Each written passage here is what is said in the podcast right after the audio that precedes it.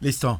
Bueno, pues vamos arrancando otro, otro podcast que, y continuamos con las gratas invitaciones y de personas que, que nos muestran sus ejemplos de vida y sus maneras de pensar para que pues estemos viviendo al millón. Yo soy Nacho Ortega y hoy les presento y tengo nada más y nada menos que a Lascano Malo.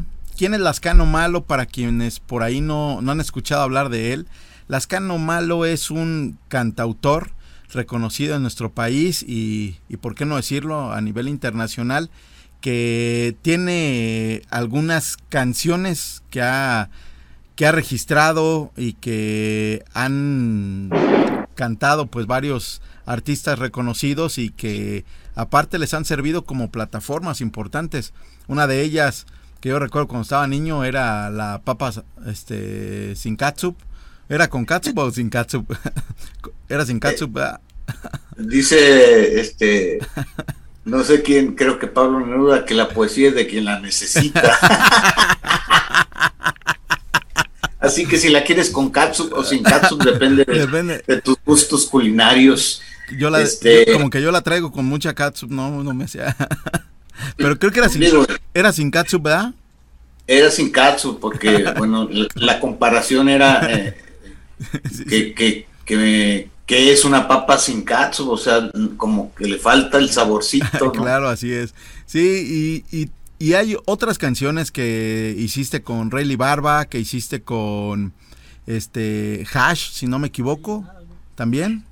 Fíjate que, eh, bueno, he grabado con Rayleigh, eh, está en uno de mis discos, pero propiamente como coautores no. Eh, en el caso de Hash, eh, esa canción la grabé, eh, la, hicimos el maestro Raúl Ornelas y yo, y se la dimos a Hash y nos grabaron. Pero una cosa es este cantar con alguien y otra cosa es componer para alguien. Para alguien. Oye, a, mí me llamó mucho la atención, la verdad me encantó la canción de Caballito de Mar que vi por ahí que la, la, interpreta Armando Manzanero y también Cristian Castro. Así es, el maestro Manzanero, que en paz descanse, eh, pues mm, yo lo fui a buscar porque yo cumplía 15 años de carrera y entonces lo busqué y, era el presidente de la Sociedad de Autores y Compositores y, pues yo, yo iba a buscar que grabara en ese disco. Eh, me acuerdo de esa tarde, me batió bien gacho, pero le dije, bueno, pues aquí le dejo el disco para ver si, para ver si, si, si la escucha y... Oye, ¿nos puedes platicar a ver cómo estuvo esa, esa ocasión que llegaste con Armando Manzanero y que te y que dices que te bateó? Sí, pues, te digo, llegué, yo estaba ahí en la sala de estar de, de la Sociedad de Autores, él iba llegando a su oficina y yo traía mi disquito así, este, maestro, y yo, parafraseando a un cantautor, que era yo mismo, el sí, el no ya lo tenemos, el sí hay que intentarlo, y este, y me no, yo, así como hablaba el, maestro, así, yo ya grabé con Pancho Céspedes y me lo prohíbe la disquera. Y yo, bueno, pues aquí le dejo el disco por si lo quiere escuchar. Me acuerdo que esa tarde me fui muy triste y decepcionado al medio, medio artístico. Dije, no, todos son iguales y todos son, eh, es muy difícil, bla, bla, bla. Total, ya así quedó y, me acuerdo que un día antes de que presentara ese disco en el Lunario, me habló, me habló, me hablaron de la, de, de la oficina del maestro y me dijo, oiga, pues el maestro Armando Manzanero quiere hablar con usted. Y yo, dale, pues, ¿qué hice? y entonces, pues, dale. Y, me acuerdo las palabras, este, muy chistosas que me dijo, maestro Lascano, quiero decirles que pocas canciones me han puesto los huevos en la garganta. y mira que estaba a la altura el vato. ¿eh? Pero bueno, eh, eh, es la anécdota que cuento del maestro con mucho cariño. Y me dijo, todavía está eh, en pie la invitación de grabarla. Le digo, pues sí, maestro, aunque mañana presento el disco, lo guardamos para el próximo disco y así fue, salió en, mi disco Paradojas y, bueno, pues ahí venimos haciendo un dueto juntos y, bueno, pues me siento muy honrado. Fue de los primeros que, el maestro Manzanero empezó a grabar eh, rolas que no fueran de él, este, a dueto, porque tenía duetos con todo el mundo, pero con sus canciones. Claro. Y, entonces de repente eh, que se animara a grabarme a mí es como si me hubieran dado un Grammy. Y después, eh, ya después vinieron, ya grabo con otros artistas, colegas míos, pero yo tengo la, este, el orgullo de que yo fui el primerito. Oye, Lascano, fíjate que ese, ese es algo bien, bien, bien padre que tú, ahorita que tú mencionas esa experiencia, porque muchas ocasiones no nos atrevemos a hacer cosas, nos da miedo, nos paraliza el miedo y decimos, oye, en el caso tuyo, por ejemplo, yo quiero que el maestro Armando Manzanero me, me grabe, yo quiero que, que interprete conmigo. Y, y, hay personas que para ir por nuestros sueños, a veces el miedo nos paraliza. Y como dices tú, pues el, el no ya lo tengo. Y lo intentaste y te aventaste y eso te dio una, una un resultado muy, muy padre y una experiencia que está para trascender y que ahí está en los que ahorita vamos a platicar de esta palabra, trascender, que tú creo que ya, ya lograste eso que en ocasiones nos cuesta mucho trabajo, que es trascender. Trascender es pues que estás aquí vivo y que cuando vamos a morir pues podemos ser un cadáver más en el panteón o podemos ser alguien que dejó huella y que dejó algo para poder este pues que lo disfrute la demás personas, ¿no? Y tú tú tú eres ya una persona que logró trascender y eso es bien importante. Muchas gracias por lo que me dices, este eh, y qué bueno que así lo percibas tú. Yo de repente siento que me falta mucho para para trascender. Eh, sí he logrado algunos, sí he tenido algunos logros, pero creo que todavía me, tengo que esforzarme más para lograr eh, este, trascender, digamos, con, el, eh, con todo el pie. Este, como tú dices, eh, el no ya lo tenía, sí había que intentarlo y, y, así lo hice. Y así es en la vida, fíjate. Este, fíjate que muchos nos paralizamos, como tú dices, por el miedo y, te digo, el ejemplo de hablarle a una chica, por ejemplo, este, eh, siempre ya vas pensando, oye, híjole, si, le hago sentir mal o... si me dice que no, y si me batea. Y... Sí, o si, o si de perdido, o si siente que la estoy acosando, no sé. Pasan mil cosas por tu cabeza y de repente... Y si le guiño pues, el ojo y luego no... Sí, sí, sí. ya ves, uno guiña el ojo y ya después se acuerdan de eso. sí, como lo que platicamos ahorita. Ya ves, y ya ves volvió a pegar al tiempo. Perdón que te interrumpa, volvió a pegar al tiempo. Guiñaste el ojo y volvió a pegar al tiempo. Ah, pues qué bueno, qué bueno. No, fíjate, yo creo que eh, tenemos que ir con la mentalidad que seremos rechazados muchas veces. Y este, pero en una de esas pega y este y tu vida la cambia, ¿no? Fíjate que en, las personas que nosotros nos dedicamos en capacitar en el tema de las ventas, precisamente yo un consejo que les digo es a, mis vendedores es ve con la mentalidad de que vas a que te rechacen. Mientras más personas te rechacen, más va a ser la posibilidad de éxito que tengas. Pero cuando vas con miedo a que te rechacen, pues te vas a paralizar. Pero en cambio, si vas con la mentalidad de decir, ¿sabes qué? Voy a que me rechacen 20, 50, 100 gentes. Voy a buscar rechazos. Este, tu cerebro, pues bueno, está más, más predispuesto a esa parte de que te dicen, ¿sabes qué? No, pero los resultados. Llega un momento en que ya te vale, ya te vale gorro, ya lo tomas con filosofía. Así es. Eso es, eso es lo importante. Eh, y, cuesta mucho trabajo. Digo, a mí todavía me cuesta siempre, pero bajo esa premisa, eh, eh, pues, pues ya vas un poco vacunado, ¿no? Ajá. Y oye, a ver, platícanos, después esa canción la, la cantó este Cristian Castro, después de, de Armando Manzanero. Sí, sí, sí. Bueno, Cristian Castro llegó, la grabó ahí sin que yo me diera cuenta, de repente salió y este y pues ya, pues también la canta muy bonito y sí, sí, sí. Y bueno, pues eh, pues ahí están los resultados, ¿no? ¿Qué te puedo decir? Este, ¿quién, más? Oye, ¿sabes cuál no, no encontré? No encontré de, de, Grupo Pesado. De Grupo Pesado, ¿cuál fue la canción que...?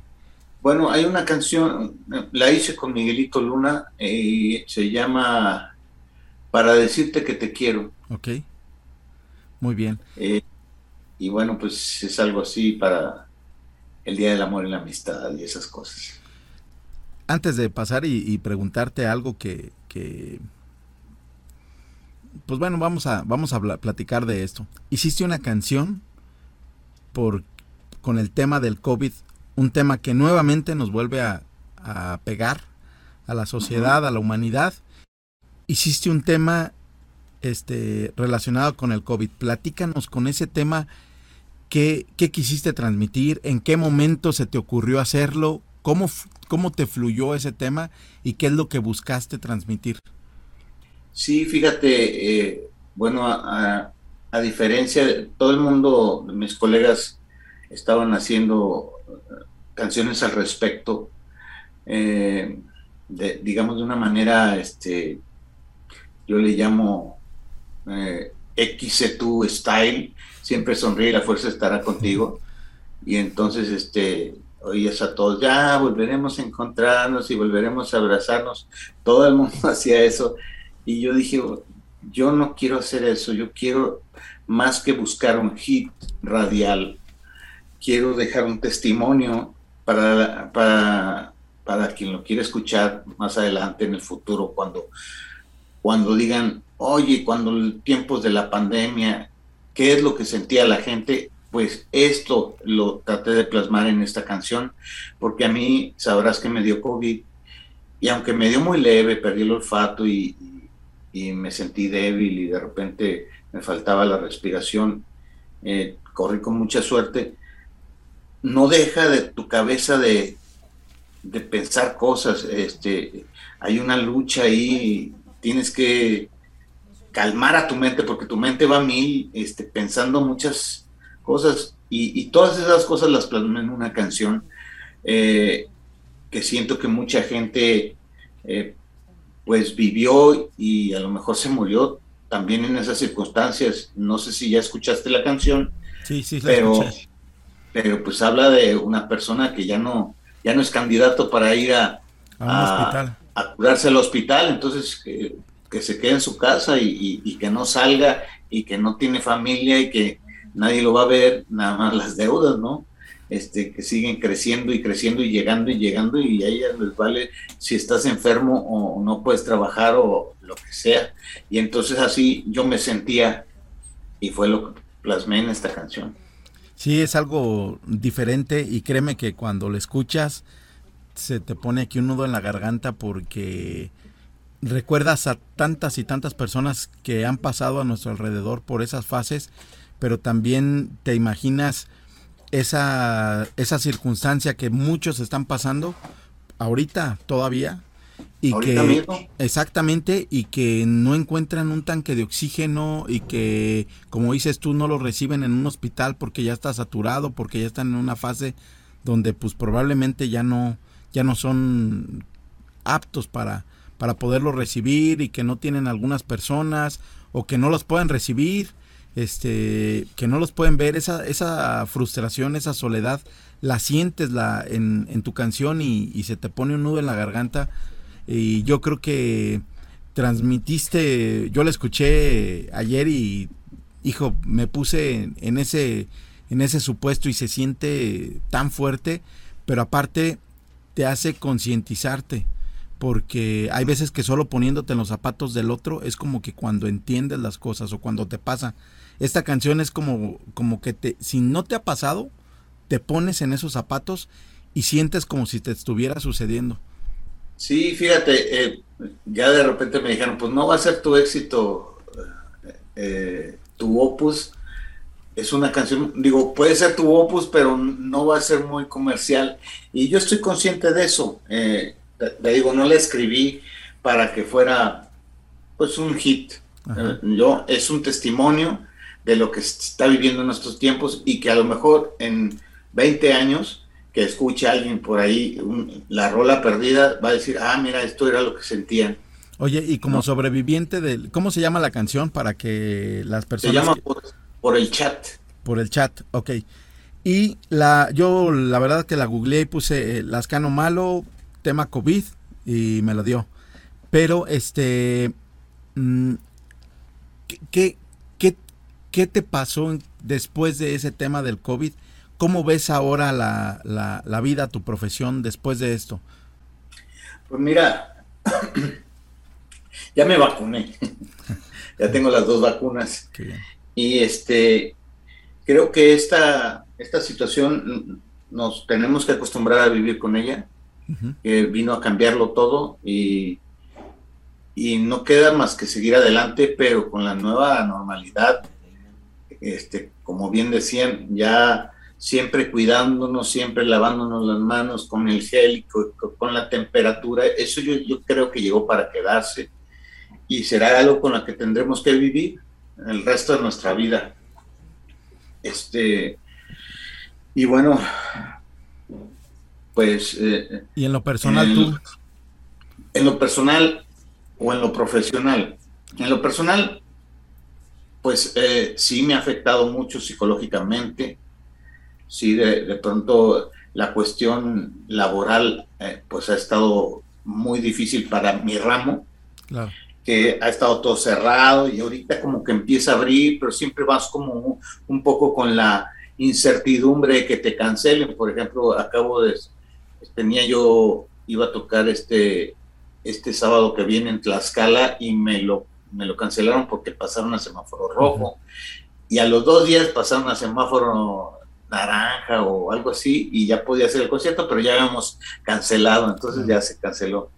Este, entonces es un poco ir así como paso a pasito, eh, eh, tratando de retomar tu vida y tu, pasión, que en este caso es la música, ¿no? Oye, y este, no sé, tú tienes una, una filosofía muy, muy padre que hablábamos hace ratito, que es el, el vivir al millón. Te, ¿Qué es vivir al millón?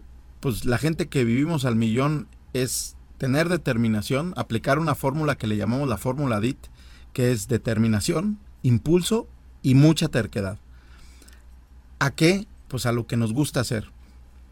Muchas de las ocasiones vemos personas que están frustradas porque tienen una idea de lo que les gusta hacer, pero ven muy lejanos sus sueños o bien por esos miedos que platicábamos, miedos al rechazo, a tantas cosas, no, de, no se atreven a, hacerlo, no se atreven a, aventarse. Y también te voy, te voy a decir otra, otra situación que noto. Hay personas que tienen un talento impresionante para cualquier cosa hacer, pero no saben cómo vender lo que hacen su valor. ¿Y por qué? Porque no se han valorado primero lo que hacen y decir, ¿sabes qué? Es que yo soy el mejor cantautor o yo soy el, que mejor compone esto o el que mejor arregla este en este taller mecánico, etcétera.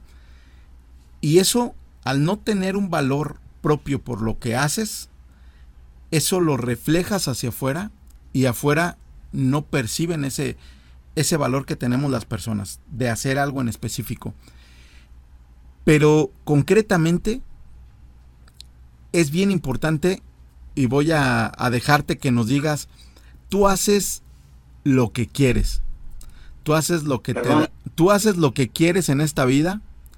Tú haces lo que te da tu gana y persigues tus sueños. Platícanos, Lascano, porque tú tienes unas frases que, que, encajan con esto de lo que estamos hablando, de hacer lo que nos gusta, de hacer nuestra pasión. ¿Cómo comenzaste a decir, oye, ¿sabes qué? Yo voy a escribir canciones oye, ¿sabes qué? Este es mi camino, esto es lo que me gusta la música y de esto voy a, voy a vivir o a esto es a lo que voy a dedicarle mi vida. ¿Cómo hiciste para, para encontrar esta parte? Esto, esta filosofía de hacer lo que tú quieres, de tus sueños.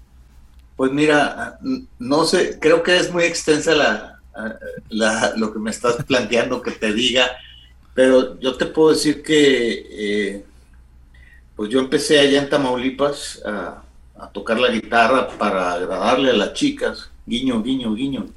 guiño.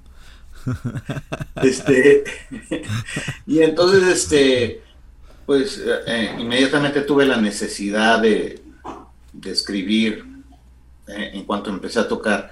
Y bueno, yo surgió la, la oportunidad de, de, irme a México a, pues, a ser artistas. Yo así decía, yo de repente veía a mis, a mis eh, compañeros, alumnos, eh, ya terminando la prepa, que decían, yo me voy a ir un año a, estudiar inglés a los Estados Unidos, yo me voy a ir un año a Europa y yo me voy a ir al TEC de Monterrey y yo me voy a... Y tú no, pues yo me voy a ir a ser artista a México. Llegué llegué a México, pero solo pude estar en un semestre en, la escuela donde yo quería estudiar, que era periodismo y arte en radio y televisión de Ofelia Guilmain, que en paz descanse también. Este, y pues no, no me pude pagar eso. Y entonces de pronto hubo un choque cultural, eh, porque has de saber que vivir en, en Ciudad Victoria, Tamaulipas, eh, es muy radical a, llegar a la gran urbe de la Ciudad de México y, de repente yo la sentía demasiado hostil y todo ese rollo y terminé volviendo a Tamaulipas y, entré a un banco y le agarré la onda a la cuestión de los créditos y los cargos y yo era un, tenía una posición que se llamaba controlista y le agarré la onda pero estaba eh, como, como por dentro en gris. y de repente un día me cayó el 20 y dije, prefiero, quiero volverme a ir a, México a ser artista, aunque me esté muriendo de hambre. Porque eso fue lo que, lo que me eh, devolvió la primera vez, que el choque cultural, que de repente no tenía dinero, que de repente andaba hambreado todo el tiempo y regresar y que te cayera el 20, de decir, bueno, ya sé a lo que voy. Voy a sufrir, voy a pasar hambres, pero prefiero eso a, quedarme aquí en algo que no me gusta. ¿Estuviste dispuesto a pagar el precio? Porque hay veces que muchos no estamos dispuestos a pagar el, el precio del autosacrificio. O sea, a veces vemos nuestro sueño y, y allí está el sueño, ¿no? y queremos que el sueño venga a nosotros.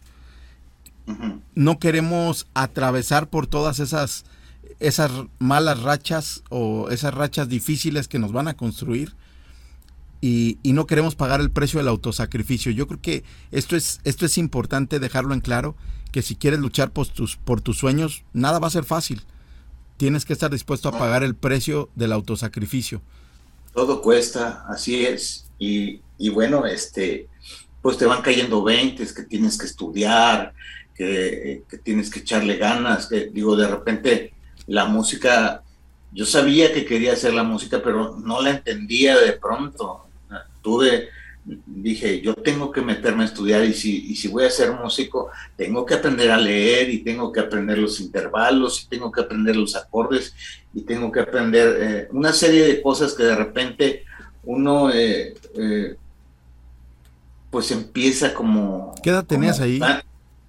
¿Qué edad, tenías ahí cuando comenzaste en eso? Yo empecé a tocar la guitarra a los 16, pero era lírico el rollo. Este, me enseñaron los acordes y los círculos y, siempre tuve la, la agilidad de poder sacar las canciones que estaban sonando en la radio de oído. Entonces eso me, me valió tener trabajo desde chavito cantando. Yo tenía 16 años ¿eh? y entraba a los bares ahí este, y me tiraban la onda ahí las MILFs. Yo era un puberto. Pero bueno, el caso es que, ahí ya se me fue el avión. Eh, bueno, empecé ahí, te digo, y, y, yo llegué acá ya con la papa, digo, ya, ya componía y bueno, tuve la suerte que me graban la papa sin katsu y después entré a la sociedad de autores y compositores y ahí conocí ¿Cómo estuvo lo de la papa sin, sin katsu? A ver, platícanos esa porque este pues fue una de las canciones que, que también hizo muy famosa a, Gloria Trevi.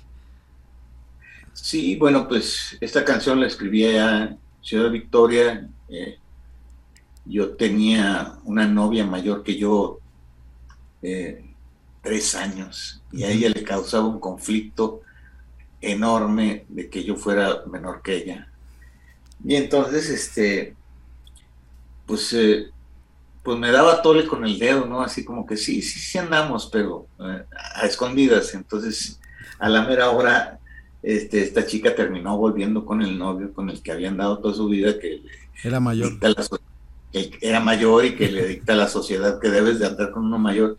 Entonces, de repente, eh, pues eso me partió y le escribí mil canciones de desamor y todo ese rollo. Pero un día, ya ves que no sé si te, te, pase, pero cuando estás en ese rollo, estás piense y piense y piense y piense eh, en lo que es de, en tu chica, en el dolor que sientes, bla, bla, bla. Y entonces eso le ayuda mucho al compositor, escribes y escribes y, se te ocurren muchas cosas. Pero ya un poco cansado de esa situación, de escribir mil canciones de esas y, y este, y un poco eh, riéndome la situación, un día llegué allá en Monterrey a, un McDonald's ahí en la calle Garzazada, que en aquel entonces era el más grande de Latinoamérica. Y ahí trabajaba un amigo que nos daba las hamburguesas gratis. Y entonces ese día fui y no estaba mi amigo y dije, bueno, pues ya compro el McTrio. Y entonces le digo, pues, me das este, me das, sí, cómo no, y me das katsu, mostaza y jalapeños y me, dice, te voy a quedar mal, no hay katsu. Y yo, ¿cómo que no hay katsu? y entonces como yo venía con el rol de, de, estar pensando en la chica y que me había dejado, dije, esta vieja me dejó como una papa sin katsu. una uña sin mugre, pero la mugre es ella porque ella es la que se Y entonces ahí fui, fui hilando imágenes así. Como un así Salió la, así salió la canción. Muy bien. No, pues fíjate que tiene una historia muy, muy padre, tiene una historia muy padre, muy interesante. Y pues ahora cada que vaya allá al McDonald's me voy a acordar de, de la canción y de tu historia por ahí. Oye, y luego después, ¿cómo llegó esa canción en manos o en la, o en la boca de la cantante Gloria Trevi?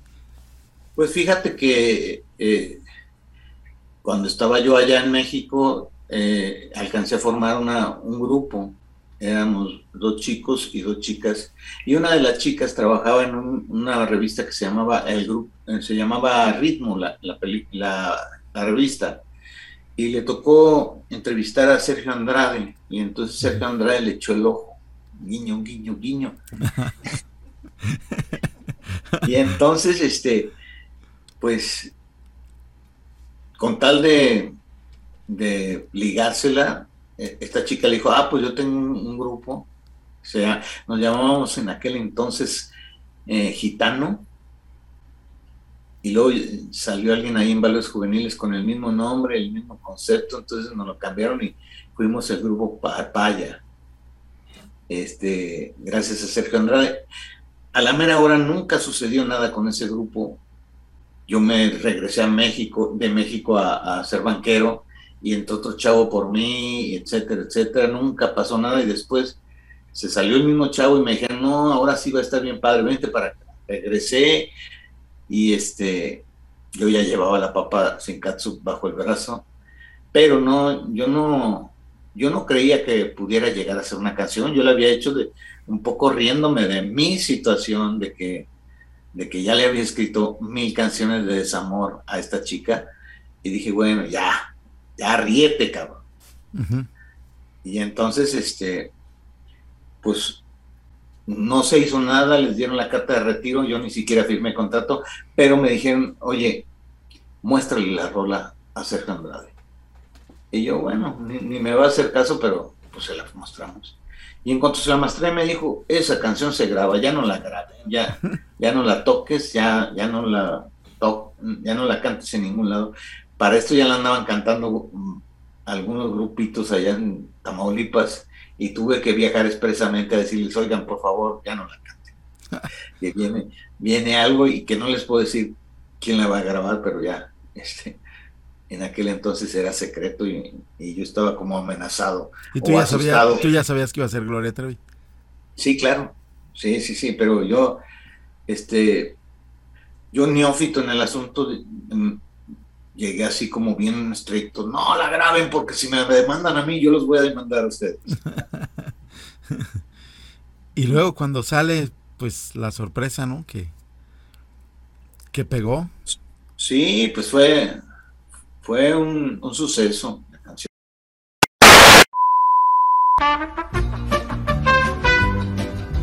Creo que logra un, Oh, no sé qué. ¿Qué pasó? Lo tengo. La reunión se está grabando. Ok, lo tengo. Estoy grabando yo. Ah, estoy grabando la es acá nosotros. Es aquí del. Ok, es que algo pasó ahí. Pero bueno, ¿qué te estaba diciendo? Se me fue. Sí, de, es, esa parte que, que es una línea, Sí, es una línea muy delgada y de repente lo veo mucho en los artistas, este, se repiten, se repiten en, sus melodías, en sus textos, en, y, yo de repente, la, premisa mía es no repetirme. Y, por eso no encontrarás una canción este, como La Papa Sin Katsu en, toda mi discografía, porque esa ya, ya fue. Es, es verdad, fíjate que tienes, por ejemplo, está el caballito de mar, está la papa sin catsup, están otras que, tienes en tus, en tus discos, la que tienes con Rayleigh Barba, todas ese tipo de canciones, ninguna tiene una tendencia de ser el mismo estilo, rompe, ¿eh? sí rompe, rompe, o sea, tú pudieras decir, oye, pues es que todos van a tener como el mismo, mismo género y, y tus canciones rompen, o sea, son, son muy impredecibles. Sí, pues mira, yo, yo la verdad trato de no, hago las canciones en primer lugar para que me gusten a mí. Creo que si me gustan a mí, eh, le gustarán a los demás. Eh, pero de repente noto a, a, muchos que de pronto se repiten en las armonías, en las melodías, en en los textos, en las frases, en, todo, y me dan una flojera. este, pero bueno, ya no voy a ahondar más en eso. Oye, ¿qué tienes en mano? ¿Qué tienes en mano? ¿Alguna canción que tengas? El celular. Ay, sí. ¿Qué tengo en mano qué? ¿Qué tienes en mano de decir, oye, este, tendrás por ahí alguna canción que todavía no hayas sacado? Que, tengo, tengo muchas canciones ya yo, esta pandemia ha servido para escribir mucho y tengo material como para tres discos, pero este, lo que no tengo es billetes para realizarlos. Entonces, además ahora el negocio o, del, de la música pues ha cambiado y ya sabes que ya no es viable sacar un CD completo, un disco completo, y, y que ahora todo el mundo está optando por ir sacando rola por rola y pues así me da un poco de margen y de colchón para juntar dinero y volver, meterme a grabar la nueva canción. Ahorita acabo de sacar uno, nuevo, un sencillo nuevo que se llama La Ola Perfecta y más adelante ya tengo grabada una y ya estoy grabando. ¿Nos puedes adelantar un poquito como de una parte de la, de la canción? ¿De qué? ¿De lo nuevo? Sí, sí, sí. No, no, no, todavía no. no, no, no, este, si todavía no la, no, yo creo, yo creo que mejor vayan a mis redes y vean, chequen el nuevo sencillo que se llama La Ola Perfecta. La Ola Perfecta. sí, ¿Esa ya la tienes en tus redes sociales? Ya, ya, eh, es lo más reciente que he sacado eh, y pues la escribí. De, de, sobre qué sentimiento es lo que, qué momento refleja esa canción? Para pues generar más interés. Tú lo debes de, tú lo debes de intuir eh, al escucharla, pero bueno, fue inspirada en Puerto Escondido, en, los surfers, las surfers. Y este, y bueno, ahí tiene un, un juego rico de, de, imágenes y de palabras y de este, cuestiones, mm, pues me he preocupado por las cuestiones de figuras literarias, etcétera, etcétera, pero me gustaría más bien que tú lo escucharas y tú le hallaras el sentido, porque, porque si te digo, le escribí con esto, pues eh, eh, yo creo que vendería trama. Es mejor que sepas que se trata del mar, del surf, de las olas perfectas, Ok. Y, ya, de, ya de repente tú la escucharás y me darás tu opinión. Ahí te imaginaste o te estás recordando a la surfista perfecta y, y lo reflejas, lo, lo pusiste en tu canción. Pues me gusta mucho este, la cuestión de Puerto Escondido y cuando vi todo ese movimiento y todos esos cuerpos atléticos este, yendo y viniendo, pues no te queda otra más que voltear al atardecer y escribir una canción. Muy bien.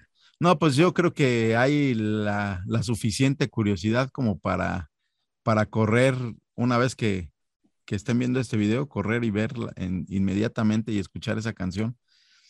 Nos estamos terminando ya nuestro, nuestro programa Lascano. Y pues algo, siempre estamos cerrando con algo, algún, alguna aportación que a ti te gustaría dejarle a todas esas personas que nos están escuchando y que a veces nos hace falta una motivación para perseguir nuestros sueños o que en ocasiones, como muchos mensajes que nos llegan, que siempre les digo es que a veces no esperemos a que el sueño venga hacia nosotros, nosotros tenemos el sueño. Yo creo que ese es el consejo, ah, saber que, que, no va a ser fácil, que, pero aquí hay que agarrar el, toro por los cuernos. Si te, si te vas a dedicar a la música, pues estudia, estudia música, este, preocúpate por aprender, eh, no lo tomes como un juego que sí es divertidísimo, pero para hacerlo bien, pues hay que prepararse. Y, yo creo que es así en, todo, en todos los ámbitos, ¿no? Yo creo que ese es el rollo, concientizar de que no va a ser fácil, pero que puede ser divertido el trayecto porque aprender es divertido.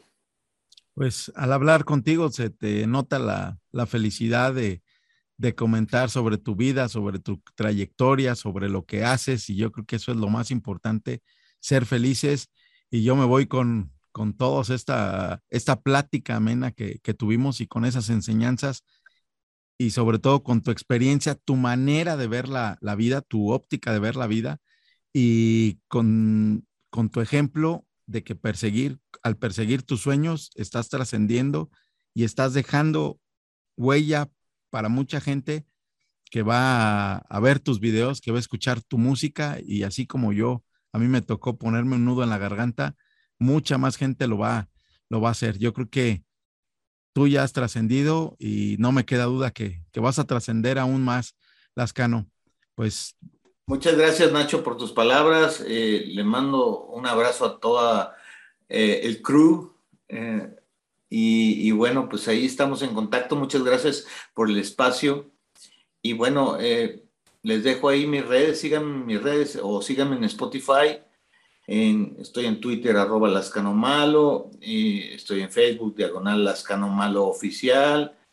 Y las redes que se acumulen también está www.lascanomalo.com. Perfecto, pues aquí las vamos, ahí las vamos a poner para que le dé la gente like y, y, te siga, aparte de que, pues bueno, ya va ya van a conocer un poco más de lo que es Lascano Malo. Entonces, pues me despido. Yo soy Nacho Ortega y vivimos al millón. Vale, cuídate. Gracias. Saludos a todos. Bye.